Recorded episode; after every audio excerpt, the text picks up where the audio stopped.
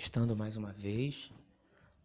Agora vamos tentar fazer um compartilhamento desse áudio de alguma maneira.